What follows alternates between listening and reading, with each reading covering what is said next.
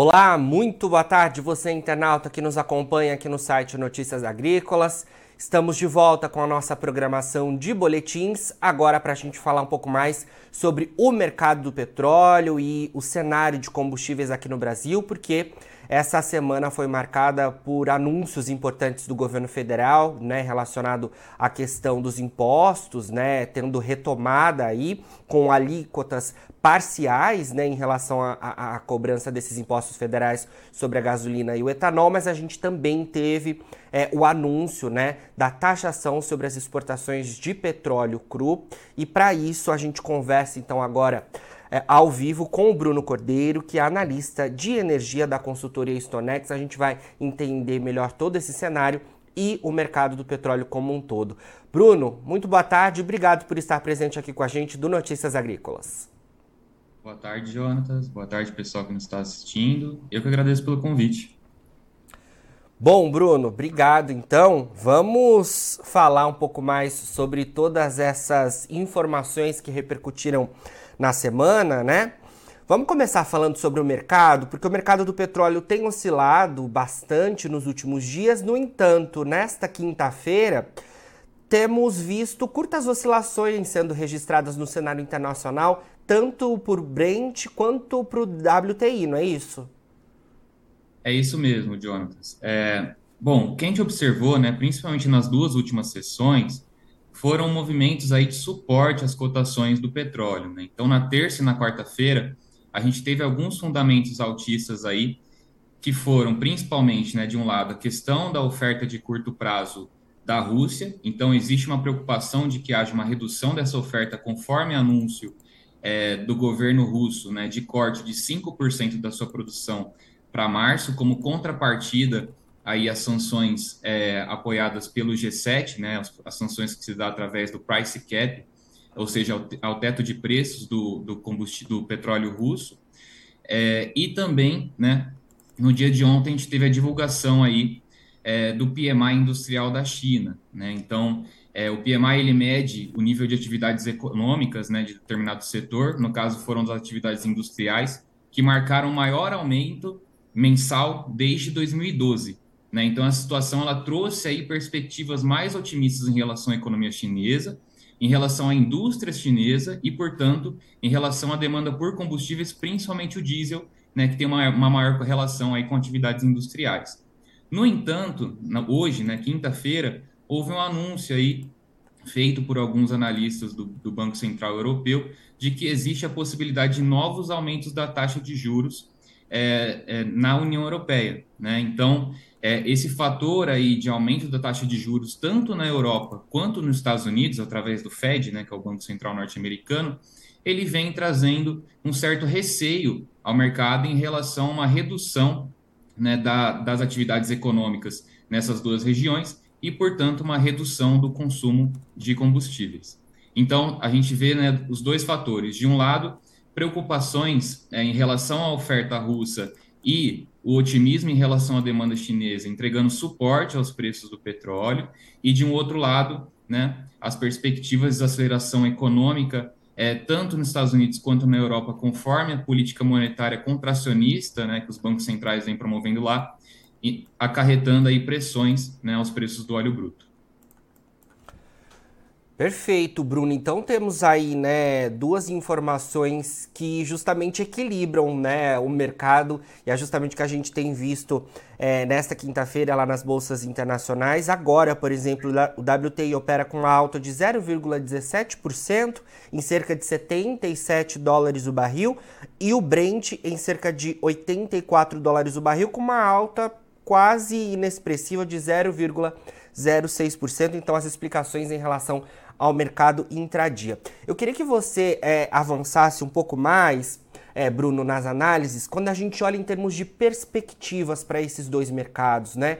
Eu acho que isso é muito importante. A gente sabe que o petróleo é considerado aí o pai das commodities, né? E impacta diretamente as, as, outras commodities, inclusive as agrícolas, então por isso que é importante a gente trazer essas perspectivas. Como é que vocês aí da Stonex é, têm olhado né, as oscilações no mercado do óleo, quais são os fundamentos que pesam mais, o que, o mercado está acompanhando a médio e longo prazo? Então, é, nas últimas semanas, o que a gente viu realmente foi um embate aí de fundamentos altistas e baixistas, né? Na semana passada, o que imperou de fato foi a questão, como eu falei antes, né? Tanto das movimentações parte do Fed e do BCE, né, do Banco Central Europeu, em relação à taxa de juros, essa política de combate à inflação através de uma política monetária contracionista, né?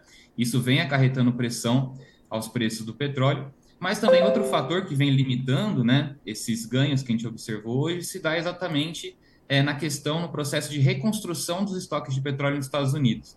Né? Então, é, o Departamento de Energia dos Estados Unidos, semanalmente, eles publicam um relatório de oferta e demanda é, doméstica né, e também a parte de importação e exportação de petróleo e combustíveis nos Estados Unidos. E o que a gente viu foi a décima semana seguida de crescimento desses estoques do óleo bruto por lá. Tá? Então, eles estão no processo mesmo de reconstrução dos estoques comerciais, né? E isso acaba gerando uma perspectiva de alívio sobre a oferta de petróleo é, ali, né, no principal consumidor de petróleo no mundo. É, por outro lado, como eu vinha falando antes, né, você tem outros, outros fatores que vêm puxando os preços do petróleo para cima e que devem ser fatores que continuem puxando os preços do petróleo para cima. Tá? Dentre eles se dá essa preocupação, esse receio em relação à oferta russa não só de petróleo, como de combustíveis, porque quando a gente vê as sanções, né, as sanções ao, ao, petróleo russo se iniciaram em dezembro do ano passado, mas as sanções aos combustíveis russos se iniciaram agora em fevereiro. Né? Essa política de teto de preços aplicado pelo G7, ela deve ter como contrapartida russa, e que a gente já vem observando no caso do petróleo, né, a redução dos fluxos de petróleo russo para os países que aderiram a essa política do G7. Né? Então, a Rússia ela já reduziu os seus fluxos para a Polônia, por exemplo, né, que é um país que, que demanda bastante petróleo é, é, da Rússia, e também existem preocupações de que, que a Rússia continue reduzindo para outros países que são muito dependentes do petróleo russo, como a República Tcheca e a Eslováquia, por exemplo. Né? Então, a gente tem né, diverso, um cenário aí bem complicado em relação ao balanço de oferta de petróleo. Tá? Existe uma preocupação, conforme eu falei, em relação à oferta é, do, do, do, petróleo e dos combustíveis russos, né? Existe um otimismo em relação à demanda asiática, e aí eu falo asiática porque a gente não está olhando só a China, mas também a Índia. Né? Recentemente, o governo indiano ele já anunciou que espera que o ano fiscal de 23, 24 venha com uma demanda doméstica maior de combustíveis, né? Então a gente tem esse cenário também altista aí para o lado da demanda asiática mas a gente tem como compensação fatores limitantes que se dá exatamente na reconstrução dos estoques de petróleo nos Estados Unidos e a política monetária contracionista por parte do Fed e do Banco Central Europeu. Tá? Nos próximos meses, outros fatores que serão importantes. A retomada do consumo é, estadunidense, principalmente do consumo de gasolina. Né? A gente sabe ali que entre o segundo e o terceiro trimestre a gente tem o início das viagens de verão, que são marcados sim por um aumento sazonal do consumo de gasolina, o mercado vai entender se esse aumento ele vai ser além do que foi observado nos anos anteriores ou se ele vai se manter abaixo ou estável frente a esses valores, né? Isso vai ser outro fator que vai determinar os preços aí ao longo dos próximos meses, né? E também, por fim, a produção da OPEP, né? Algo que o pessoal hoje não está falando muito, que não está sendo muito comentado. Quando a gente olha para a OPEP+, a gente está olhando mais para a Rússia realmente, né? Que é um fator ali que pode estoar dos outros agentes produtores, mas caso a OPEP ela decida por novas políticas produtivas, a gente pode ver isso também influenciando os preços do petróleo nos próximos meses. Excelente análise, Bruno. Vamos seguir acompanhando, né, esses indicativos aí importantes que, como eu disse, né, é, refletem é, diretamente nas oscilações do petróleo, mas o petróleo impacta diversas outras commodities, inclusive as agrícolas, que são muito importantes para a formação de preços é, para o produtor brasileiro aqui do nosso agronegócio. Bom, Bruno, vamos passar a falar um pouco mais sobre as informações internas aí relacionadas a, ao cenário de combustíveis. É, porque tivemos nesta semana né, o anúncio em relação à retomada parcial dos impostos federais sobre os combustíveis, sobre a gasolina e o etanol. É importante a, a gente ressaltar que o diesel, né, que é o combustível mais consumido aqui no país, ele segue com isenção dos impostos federais até o final do ano, né? Então a gente teve essa alteração agora para a gasolina e para o etanol. Mas com essa decisão né, de, de retomada parcial desses impostos, tivemos o anúncio de é, uma taxação em relação às exportações de petróleo bruto, né?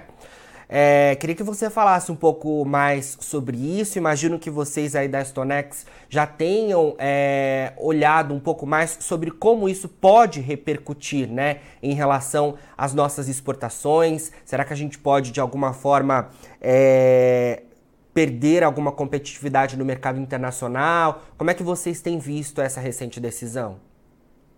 Perfeito. Bom, é, antes de, de entrar para as exportações de petróleo, né, é importante ver algumas, algumas questões né, das, das, dos impostos sobre os combustíveis que foram interessantes. Né? Sim. Primeiro, realmente, é que é, houve essa, essa queda, né, então, sobre a tributação que você vai ter sobre a gasolina e o etanol, né, eles deixaram de ser tributados, claro, voltaram, mas foi uma queda no comparativo com o anterior, né, então, é, no caso, a gasolina, né, é, com os impostos federais incididos aí em cerca de 47 centavos, o etanol em cerca de 2 centavos, né.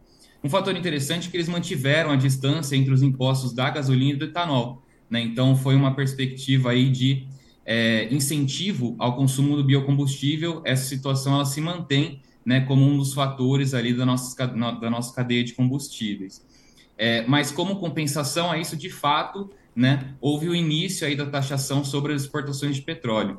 Trazendo uns, uns números interessantes né, sobre a exportação de petróleo, em 2022, as exportações do total produzido chegaram a cerca de 45%.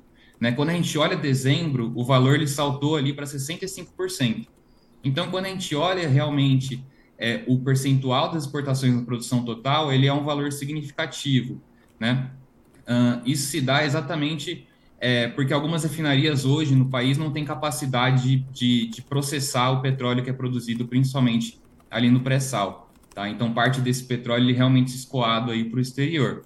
É, em relação ao aumento ou redução desse share das exportações total produzido, é uma questão que ainda está muito indefinida. A gente vai ver nos próximos meses como o mercado vai se comportar, né, se realmente a gente vai ter um impacto aí de redução das exportações ou não, se elas vão se manter como elas estão hoje, né, que é um, um valor realmente considerado alto, né, uh, em relação ao total produzido.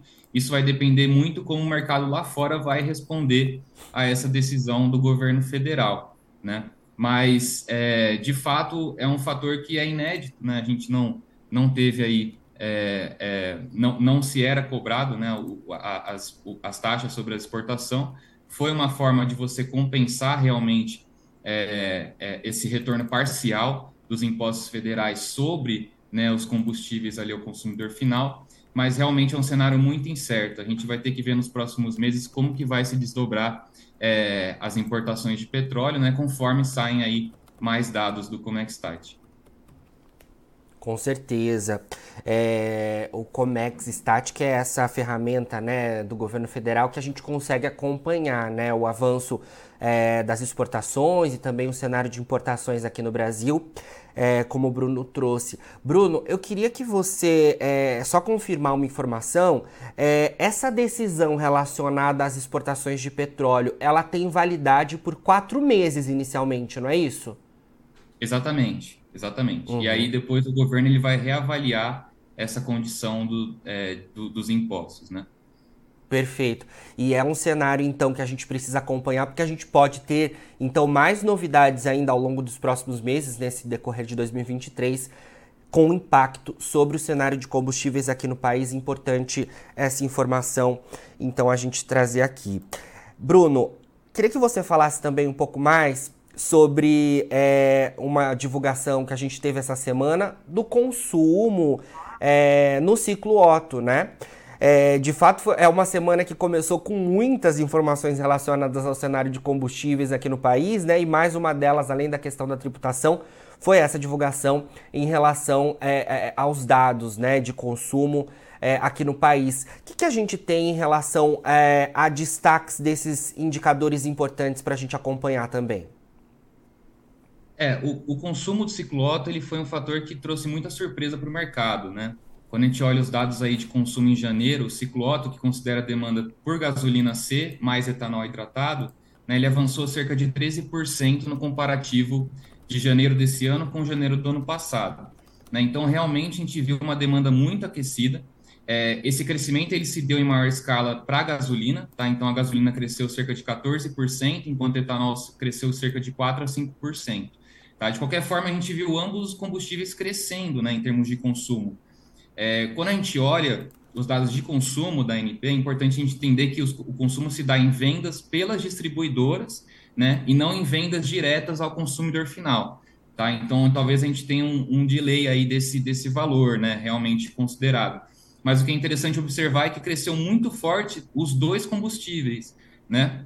É, quando a gente olha para o mercado do ciclo Otto, a gente vê uma competição direta entre o etanol hidratado e o seu equivalente fóssil. Né? Então, é, o crescimento desses indicadores em conjunto mostra de fato que o país ele está demandando mais e o nível de mobilidade está crescendo. Tá? Uh, para os próximos meses, né? é importante a gente entender que hoje a paridade é, da gasolina com etanol, né, ela se dá em cerca de 70, se dá acima de 70% nos principais estados, né, menos no Mato Grosso. No Mato Grosso ela está abaixo de 70%. O que, que significa isso? Né? Quando a gente olha a paridade acima de 70%, o consumo ele se dirige mais à gasolina C. Quando está abaixo de 70%, esse consumo ele se dirige mais para o etanol hidratado, em termos de equivalência energética, né? É, beneficia mais o consumidor final. Esse cenário ele pode se mudar ao longo dos próximos meses, né, conforme a gente vê o início da colheita ali é, é, da cana, né, de açúcar ali entre março e abril, que pode trazer uma maior oferta de etanol hidratado, né, então a gente pode começar a ver é, essa compensação dos preços do etanol acabando por beneficiar o consumo né, do, do biocombustível, é, ou não, né? Ou a gente pode ver uma situação de uma gasolina que continua competitiva que talvez novas quedas no mercado internacional ela gere novas quedas do preço da gasolina ao consumidor, é, da, dos preços de venda da Petrobras para distribuidores, né? E a gente veja esse percentual se mantendo acima de 70%. Mas é uma questão também que existe muita incerteza sobre isso ainda, tá? É importante a gente dizer isso, exatamente porque vai depender muito de, dos dois mercados, tanto de como o mercado internacional é, do petróleo e da gasolina vai se comportar, como também a situação é, do mercado de etanol no Brasil. Né? Outro fator, para finalizar, né, para acabar com a minha fala, é importante dizer também que o consumo de diesel ele caiu em cerca de 2%. Né? Então, também trouxe surpresa ao mercado. Né? Era esperado que houvesse aí um aumento da demanda no comparativo anual, mas houve uma queda. A gente vai ver se essa queda ela é uma tendência ou se não, se foi algo é, residual, né, que realmente aconteceu especificamente aí no mês de janeiro. Certo. Bruno, é, só para a gente finalizar, né, uma outra informação que você até trouxe e é importante também a gente falar, em relação a, ao reajuste né, da Petrobras no, no, preço da gasolina nas refinarias, né? Porque foi um reajuste baixista, é, que veio um pouquinho antes do anúncio em relação à retomada parcial dos impostos federais, mas eu queria trazer essa informação para saber se esse reajuste da Petrobras ainda deixa uma margem para que é, a companhia faça novos ajustes? Como é que é, você tem visto esse cenário também? Então, de acordo com os cálculos da StoneX, né, nas nossas estimativas aí de reajuste necessário por parte da Petrobras para chegar com a paridade aos preços internacionais, os reajustes eles conseguiram garantir essa movimentação. Tá? Então, realmente, de fato, era necessário ali uma queda tanto da gasolina quanto do diesel para chegar, né, para parear com os preços internacionais. É, no dia seguinte, né, os preços eles ficaram bem equilibrados, tá? Então, é, não houve ali novas necessidades de reajuste até o momento, tá? É importante a gente dizer isso, né? Até o momento, porque os preços vão continuar é, é voláteis, né? Eles vão continuar se mobilizando e também há a questão é, do, do valor do real perante ao dólar, que também influencia nesse cálculo. Perfeito, a gente vai acompanhar então tudo isso. Bruno, obrigado pela sua entrevista mais uma vez. Sempre que tiver novidades aí da Stonex, pode contar com a gente por aqui. A gente vai é, se comunicando para trazer as informações aqui aos nossos internautas, tá bom? Obrigado. Eu que agradeço e desejo uma boa semana. Obrigado. Boa semana. Falamos aí então ao vivo com o Bruno Cordeiro, que é analista de energia da consultoria Stonex, a gente falando um pouco mais em relação à movimentação intradia nos preços do petróleo e todas as informações aí relativas às decisões né, sobre os combustíveis aqui no Brasil também a gente deu uma pincelada aqui para vocês, para a gente de alguma forma né, trazer as perspectivas em relação a esse cenário. Agora, na finalização dos nossos boletins, você encontra os perfis das nossas redes sociais. Siga a gente por lá para se manter atualizado sobre todas as informações do agronegócio brasileiro. A gente fica por aqui, mas daqui a pouquinho tem mais boletins ao vivo. Fica por aí, a gente se vê.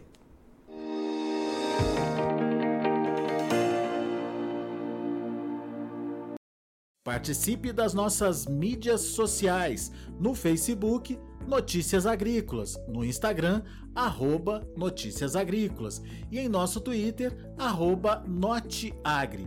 E para assistir todos os vídeos, se inscreva no YouTube, na Twitch, no Notícias Agrícolas Oficial.